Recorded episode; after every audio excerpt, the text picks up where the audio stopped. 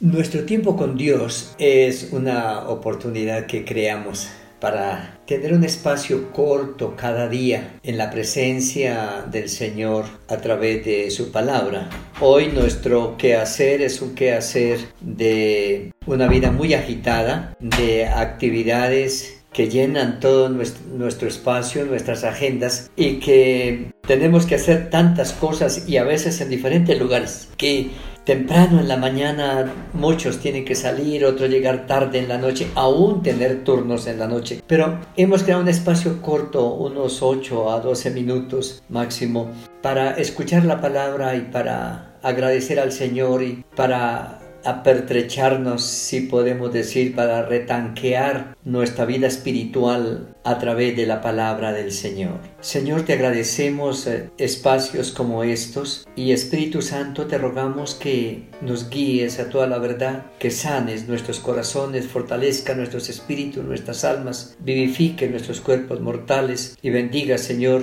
el trabajo de nuestras manos y bendigas también la vida de nuestras familias. Amén. Pasamos por el Salmo 119. podemos decir que fue una manera muy ligera. Eh, pasamos rápido, siendo un salmo tan eh, extenso y tan rico con sus sinónimos solo nos eh, detuvimos en unos cuatro espacios. Pero lo que quiero es que tengamos en mente siempre el principio de que la palabra de Dios es suficiente para nosotros, que en ella encontramos todos los recursos que necesitamos para la vida y para la piedad, que ella es sanadora, es salvadora, es restauradora, que la palabra de Dios es libertad, que la palabra de Dios es autoridad, que la palabra de Dios es poder, que la palabra de Dios es vida. Y en lo que vimos en el Salmo 119 vimos el propósito de este salmo, vimos el pacto también o el compromiso que cada uno podemos abrazar para tomar la palabra de Dios seria y responsablemente y vimos cómo hacerlo a través de la relación con Dios en su presencia, pidiéndole sabiduría, pidiéndole orientación, pidiendo inteligencia, pidiendo perdón, pidiendo gracia para tomar la palabra y empezar a vivir nuestro estilo de vida sujeto a esa palabra. Y también vimos el resultado que el salmista presenta de haber puesto como primero la palabra del Señor. Cuando llegamos al Salmo número 120, continúa una serie de testimonios, de testimonios del poder de la palabra en momentos bien cruciales. Y el salmista nos está llevando diciendo, eh, les voy a comentar algo, porque lo da como un hecho, como una experiencia cumplida. A Jehová clamé estando en angustia y él me respondió.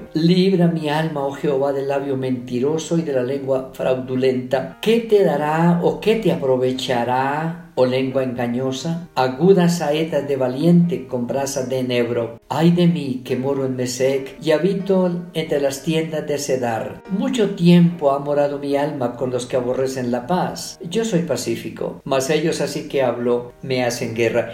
Y en este salmo tan sencillo, tan corto de siete versículos, encontramos una de las grandes luchas que manejamos los seres humanos y es el cuidado de la lengua. La lengua es puesta en la palabra como un músculo de fuego, como algo tan sencillo pero tan riesgoso y tan peligroso. Por eso muchos de los sabios nos recuerdan que todos los seres humanos somos dueños de lo que callamos, pero esclavos de lo que decimos, porque una vez suelta la lengua, una vez suelta las palabras, aún con mil perdones y aún recibiendo el perdón, quedan cicatrices que marcan la vida porque soltamos la lengua en un momento inoportuno. Y el salmista está diciendo, yo tengo que darles testimonio de cómo fue mi lucha también en medio de, mis circunstancias. A veces ah, me fui contaminando por el vocabulario de otros y eso es hoy en día casi cotidiano. Usted donde trabaja, donde usted estudia, la familia o el vecindario manejan vocabularios a veces tan duros, tan soeces, tan detractantes, ah, vocabularios que lastiman Y nosotros por escuchar, escuchar y escuchar, a veces se quedan en nuestra mente y los podemos soltar con facilidad. Y él dice, a Jehová clamé estando en angustia y él me respondió. Está contando varias cosas. La palabra de Dios fue suficiente. Me acordé en medio de mi adversidad que yo puedo hablar con el Señor y él me va a socorrer. Y así fue, versículo 1. Libra mi alma, oh Jehová, del labio mentiroso y de la lengua fraudulenta. Está hablando, libra mi alma. Y vale la pena hacer un poco de diferencia cuando la palabra usa el término alma, cuando usa el término espíritu o cuando usa, el término cuerpo. Eh, hace una diferenciación y enfatiza algo particular. Y aquí está hablando de libra mi alma. Nuestro estado anímico puede ser fortalecido, estimulado o menguado o minimizado o entristecido por palabras. Y él dice, mi oración Señor es que yo me muevo en medio de tanto vocabulario negativo, tanto vocabulario violento, peyorativo, que me, afecta, me entristece oír, me desanima, es un vocabulario tan desanimante, es un vocabulario que va contaminando el corazón, la mente y nos lleva a veces a la depresión. Entonces tu palabra es buena para sanar y Señor yo te ruego que me ayudes para que a través de la fortaleza de tu palabra, del consuelo y el poder de esa palabra yo pueda ser fortalecido.